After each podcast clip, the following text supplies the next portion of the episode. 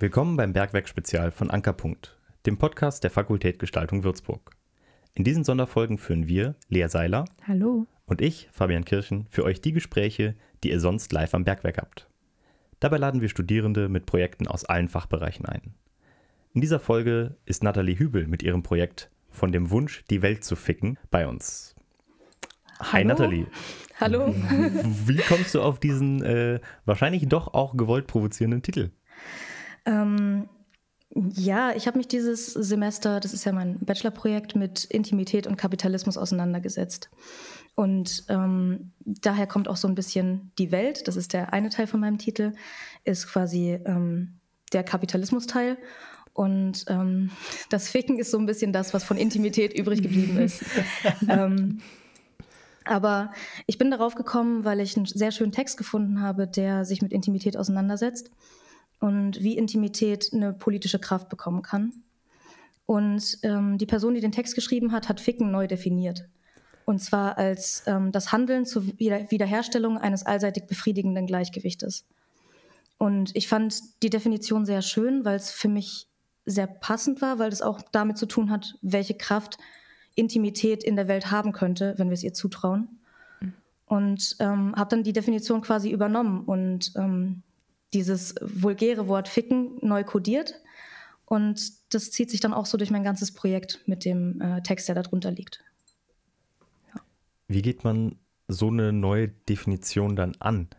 Und äh, hast du quasi direkt, also in, ich meine, du hast deinen Bachelor ja in, in Bewegtbild gemacht, ähm, war dann auch direkt klar, ähm, was dabei rauskommen soll? Oder hat sich das noch äh, ein bisschen im Projekt bestimmt durch die Art und Weise, wie du gearbeitet hast? Äh, eher zweiteres. Also ich bin ein bisschen blauäugig in dieses ganze Ding reingegangen, aber ähm, wusste auch schon, dass ich mich mit Kapitalismuskritik ein bisschen auseinandersetzen muss. Allerdings habe ich das, ähm, den Workload ein bisschen unterschätzt und habe mich dann erstmal sehr viel in Theorie eingegraben. Und tatsächlich gibt es überraschend viel von ähm, aktuelleren Marxistinnen und AutorInnen, so dass ich nicht direkt Marx lesen musste. und es hat sich dann im Laufe der Zeit so ergeben. Also das Projekt hat sich ein bisschen so entwickelt, dass ich darauf geachtet habe, wie ich diese ähm, Kritik am Kapitalismus und halt auch ähm, feministische Grundlagen und antihierarchische Grundlagen in meine Arbeitsweise integrieren kann. Und habe mir dann Leute gesucht, die ich für den Film passend fand und habe mit denen zusammen die Szenen konzipiert. Dann war relativ schnell klar, dass ich nicht ähm, nicht so provozierend werden kann mit nicht so viel Nacktheit, wie ich es eigentlich ähm, ursprünglich mal irgendwann vorhatte, ganz am Anfang. Ähm, aber darum geht es ja auch gar nicht bei der Intimität, weil Intimität super viel sein kann, was eben über körperliche Intimität hinausgeht. So, ich kann ein viel intimeres Gespräch mit einer langjährigen platonischen Freundin führen, als ich jetzt für ein intimes Gefühl hätte, wenn ich einen One-Night-Stand oder sowas habe. Und ähm, ja, so hat sich das dann ergeben, dass ich andere Arten von Intimität kennengelernt habe und indem ich das eben mit den Leuten ähm, konzipiert habe und auch mit denen viel geredet habe darüber, mit was sie sich wohlfühlen, mit welchen Leuten sie sich wohlfühlen und so weiter und so fort. Und dann habe ich diesen, diesen Text hinterher erst gefunden und habe so dieses ursprünglich Provokative und dieses Rebellierende ähm, so wieder in meinen Film reinbringen können, der dann auch so ein bisschen Kontrast bildet zu den Bildern. Beantwortet es deine Frage? Es äh, beantwortet direkt einige Fragen. äh, ich finde es äh, extrem spannend, ähm, gerade bei, bei solchen Sachen wie Intimität, ähm, was ich super schwierig finde, das irgendwie in eine visuelle Sprache Mhm. ähm, ja, zu bringen. Wie ist dir das gelungen? Also ich habe erstmal diese Arten von Intimität gesammelt und da war dann sehr schnell klar, dass viele Menschen, gerade wenn sie befreundet sind, gar nicht so gewohnt sind, körperlichen Kontakt zu haben zum Beispiel. Und das hat mich schon ein bisschen eine Herausforderung gestellt, aber ich habe dann am Set verschiedene Vorkehrungen getroffen. Also erstmal habe ich natürlich gesammelt und geguckt, dass es allen gut geht und dass ich keine Grenzen überschreite in den Szenen, die ich schreibe. Aber ich habe zusätzlich auch ähm, einen Camcorder benutzt, den ich immer am Set dabei hatte, den ich den Leuten direkt in die Hand drücken konnte. Mm, Das ist ein digitaler Camcorder, also sehr, sehr leicht zu bedienen. Ähm, so von Anfang 2000er. Also es ist eine richtig shitty Qualität. Aber als ich den gesehen habe, habe ich mich direkt daran erinnert gefühlt, ähm, wenn ich mit meinen Eltern alte Videos von mir als Baby angucke. Und es hat für mich was sehr Intimes gehabt, ähm, weil ich mich ja selbst gar nicht mehr daran erinnern kann. Und trotzdem sind da diese Familienszenen und da bin ich mit drauf. Und ähm, den habe ich dann benutzt und immer am Set dabei gehabt. Und immer, wenn wir umgebaut haben oder als Team irgendwas anderes gemacht haben, habe ich den, den Leuten, die darstellen, in die Hand gedrückt und gesagt, okay, jetzt filmt euch, wie ihr euch gerade wohlfühlt. Und dadurch sind automatisch intime Szenen entstanden, weil wir zwei Personen haben, die sich mal mehr kennen, mal weniger kennen und die sich gegenseitig filmen und dabei irgendwelche Sachen machen. Und dabei treten sie automatisch in Verbindung. Und es ist dadurch, dass wir sie aus diesem Kontext von, da stehen jetzt fünf Leute um dich rum, eine Lichtperson, eine Kameraperson, dann noch ich, die da noch drauf guckt und sagt, ob es gut aussieht, das nehmen wir alles weg und haben zwar die Leute in den Locations, in ihren Verbindungen, in denen sie gerade sind, aber viel intimer. Außerdem habe ich darauf geachtet, dass die Leute, die ich caste, auch im echten Leben in ähnlichen Verbindungen stehen, wie sie in den Filmen stehen, in dem Film stehen.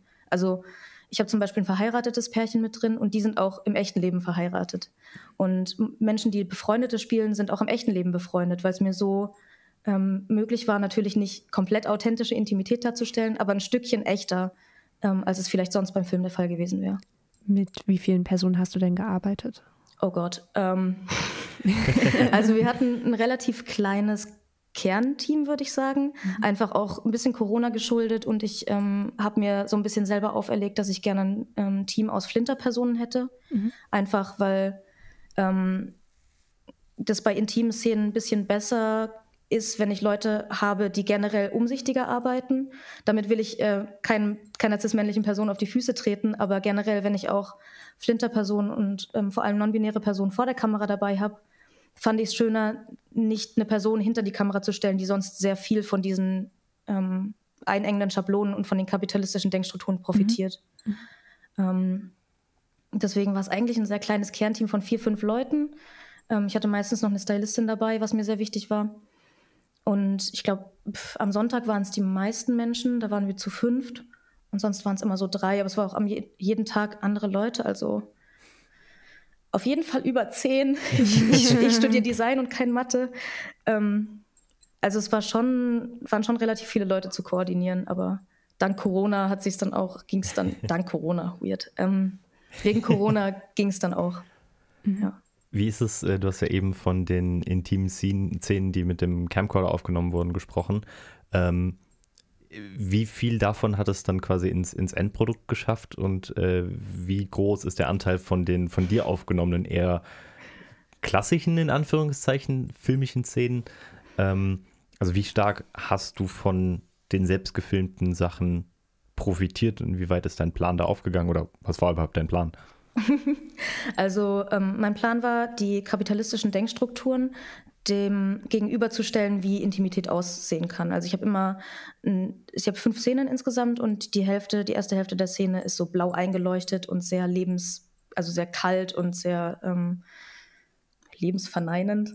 ähm, und ähm, das sind eben die kapitalistischen Denkstrukturen und dann wird damit aufgebrochen und dann haben wir wärmere Farben und die Leute, man sieht halt Intimität und auch wie die Leute mit dem Raum um sich herum interagieren. Und ähm, da habe ich die Camcorder-Szenen schon, ich will nicht sagen viel mit eingebaut, weil es wurde echt viel aufgenommen. ähm, aber ich habe schon versucht, dann nochmal in die, die Szenen zu nehmen, die auch zu meinen gedrehten Szenen passen und dann nochmal einen intimeren Blick da reinzupacken oder es in Kontrast zu stellen mit der Umgebung.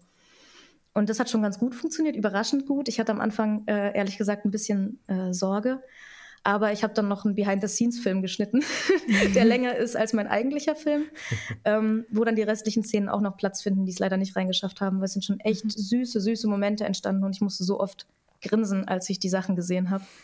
Aber das hätte ein bisschen den Rahmen gesprengt. Ich habe aber schon geschafft, ähm, diese aufgebrochenen Szenen nochmal näher wirken zu lassen durch diese Camcorder-Sachen. Mhm. Ja. Wie hast du dann äh, allgemein visuell gearbeitet. Also du hast ja auf der einen Seite dann die, die Intimität und auf der anderen Seite die äh, kapitalistische Kritik. Ähm, wie Intimität vielleicht aussehen könnte, kann man sich ja jetzt schon zum Teil vorstellen, vor allem weil du auch erklärt hast, wie die gefilmt wurde. Ähm, aber wie sieht Kapitalismus aus? Ähm, da habe ich einige ähm, mir einige Dinge überlegt gehabt. Zum einen ist die, die Kamera, mit der wir auch gefilmt haben, da komplett auf dem Stativ. Das sorgt dafür, dass das Bild sehr statisch aussieht und sich eben nicht viel bewegt, weil die Kamera ist ja quasi in dem Falle für diese siebeneinhalb Minuten unser Weltbild. Und ähm, das wollte ich dann noch ein bisschen rausbringen und stelle das eben dann beim Aufgebrochenen einer sehr, fast sehr wackeligen Kamera gegenüber. Mhm. Weil das natürlich auch, ähm, solche Strukturen können auch irgendwie beschützend sein. Und wenn einem das unter dem Boden weggezogen wird, unter den Füßen weggezogen wird, dann, dann fühlt sich das erstmal komisch an. Und wackelig und unsicher. Und man muss erstmal neue Wege finden. Und ähm, zusätzlich habe ich dann natürlich mit Licht gearbeitet. Das habe ich ja gerade schon erwähnt. So kalte Farben auf der einen, warme Farben auf der anderen Seite. Das hat auch dafür gesorgt, dass teilweise bei den blauen, was so einfarbig eingeleuchtet ist, meistens sehr viel Detail verloren geht. Aber das ist ja auch genau das, was ich wollte, weil die Bilder, die ich eigentlich hatte, gar nicht in diese Schablonen passen, die der Kapitalismus uns auferlegt. Dann habe ich dafür gesorgt oder darauf geachtet, dass man selten Gesichter sieht, meistens gar keine, ähm, um es möglichst anonymisiert zu halten und es dann erst zu personalisieren, wenn dieser Bruch passiert. Und ich habe mit einem Prisma gearbeitet, was ich ähm, so an die Linse dran gepackt habe ab und zu. Also manchmal ganz drüber, manchmal nur so lichtreflexmäßig, um zu zeigen, wie doll, das ist jetzt ein bisschen cheesy, aber wie doll der Kapitalismus unsere Sicht auf die Welt fragmentiert, sodass mhm. wir gar nicht mehr das ähm, Bild eigentlich sehen können, was wir sehen wollten, sondern wir sehen nur Teile davon, die irgendwie reinpassen. Ähm, und der ist dann eben auch weg, wenn wir das aufbrechen. Ist dein Film eher eine Ansammlung von Szenen oder hast du eine Story, die dich ein bisschen durchführt und äh, ja, eher so eine klassische Filmstruktur in Anführungszeichen ist, äh, mit einem Höhepunkt? Wie, wie ist das aufgebaut? Nee, also die klassische Filmstruktur, ähm, da habe ich das zweite Semester leider verpasst im Film. die habe ich mir nicht angelernt. Ähm, das sind fünf verschiedene Szenen, die für sich stehen und ähm, mit fünf verschiedenen, also mit mehr Menschen, aber ich habe die mit fünf verschiedenen Menschen konzipiert ähm, und mit denen dann auch entschieden, was da rein soll. Das, was uns ein bisschen durch diese Szenen trägt, ist eben der Text, mhm. Der die ganze Zeit darunter liegt. Aber sonst stehen die Szenen schon für sich. Ich habe mich da gegen eine persönliche äh, Geschichte entschieden, weil es ja eben Strukturen sind, die irgendwie uns alle betreffen und auch ja. Intimität betrifft auf die eine oder andere Art und Weise uns alle. Und da kam mir dann eine einzelne Story irgendwie falsch vor. Mhm. Warum hast du ähm, dann diese fünf Szenen zu einem Film geschnitten und äh, quasi nicht fünf alleinstehende Szenen als, als fünf Filme äh, veröffentlicht? Hm. Es, hm, es ist ja trotzdem ein großes Ganzes. Also ich habe auch das Gefühl gehabt, gerade beim Schneiden, dass viele von diesen ähm, Fokuspunkten, die wir in den Szenen gesetzt haben, auch irgendwie miteinander reinspielen. Also eine dreht sich zum Beispiel darum, ähm, dass Menschen, die nicht in diese Schablonen passen, trotzdem diesen Druck verspüren, sich zu labeln und in eine bestimmte Schublade zu passen, um eben verwertbar zu sein im kapitalistischen Sinne, ähm, im Dating-Sinne attraktiv zu sein. Ähm, und eine andere Szene dreht sich um Performance und Leistungsdruck, dass wir immer das Gefühl haben, gerade bei kurzweiligen Dating-Erfahrungen, dass es perfekt sein muss, dass wir performen müssen, dass wir nicht ähm, wir selbst sein können, sondern dass alles funktionieren muss. Ähm, und gerade diese beiden Szenen habe ich das Gefühl, spielen auch zusammen irgendwie. Und deswegen kam es mir falsch vor, das so doll voneinander zu trennen, weil wir durch diese ganzen kleinen einzelnen Fokuspunkte trotzdem besser das große Ganze sehen können. Ja, um mehr so ein Spektrum vielleicht auch dann abbilden zu ja. können, ja wäre gegebenenfalls, würde, würde eine andere Reihenfolge dieser Szenen äh, funktionieren? Oder hat die Reihenfolge auch irgendwie eine Bedeutung? Nee, die Reihenfolge ähm, wird auf jeden Fall auch anders funktionieren. Ich habe auch den Film ähm, dann umgeschnitten und habe nicht immer die eine Seite der anderen Seite gegenübergestellt, weil ich es spannender fand. Ähm, ich glaube, man sieht aber trotzdem, wenn eine neue Szene beginnt. Ähm, das könnt ihr mir ja dann sagen, wenn ihr den vielleicht mal angeschaut habt. Ähm, generell kann man das auch umsortieren. Also da ist gar keine feste Reihenfolge, weil ich auch keine Hierarchie in diesen verschiedenen mhm. Fokuspunkten haben wollte. Meinst du, es wäre spannend, das mal zu machen? Also beispielsweise, dass man vielleicht jedes Mal, wenn man auf Play drückt oder jede Person, die drauf drückt, eine andere Reihenfolge der Szenen bekommt? Oh, da habe ich noch gar nicht drüber nachgedacht, aber das ist ein guter Input. ich habe auf jeden Fall noch vor, mit dem Projekt, also vielleicht nicht mit dem Projekt, aber mit dem Themenkomplex auf jeden Fall weiterzuarbeiten. Mhm auf die eine oder andere Art und Weise. Und ähm, vielleicht ergibt sich das ja noch, wenn ich jetzt äh, ein bisschen Zeit habe nach dem Bachelor, kann ich ja mich vielleicht in Coding einarbeiten. Mhm. Ähm, aber es wäre auf jeden Fall spannend, das noch interaktiver zu gestalten, weil das ja dann auch nochmal eine ganz andere Art von Verbindung kreiert, die wir eigentlich mhm. Wollen, auch mit unseren Projekten. Also eine Intimität quasi zum, zum genau. Film. Genau. Sehr cool. Vielen Dank dir. Ja, vielen ähm, Dank. Ja, gerne. Danke, äh, dass ihr mich eingeladen habt. Das war eine der Bergwerk-Spezialfolgen von Ankerpunkt. Danke dir fürs Zuhören. Schau dir von dem Wunsch, die Welt zu ficken, sowie viele weitere spannende Projekte auf bergwerk.faws.de an und höre dir gerne weitere unserer Sonderfolgen und natürlich auch die regulären Folgen an. Tschüss. Ciao, ciao.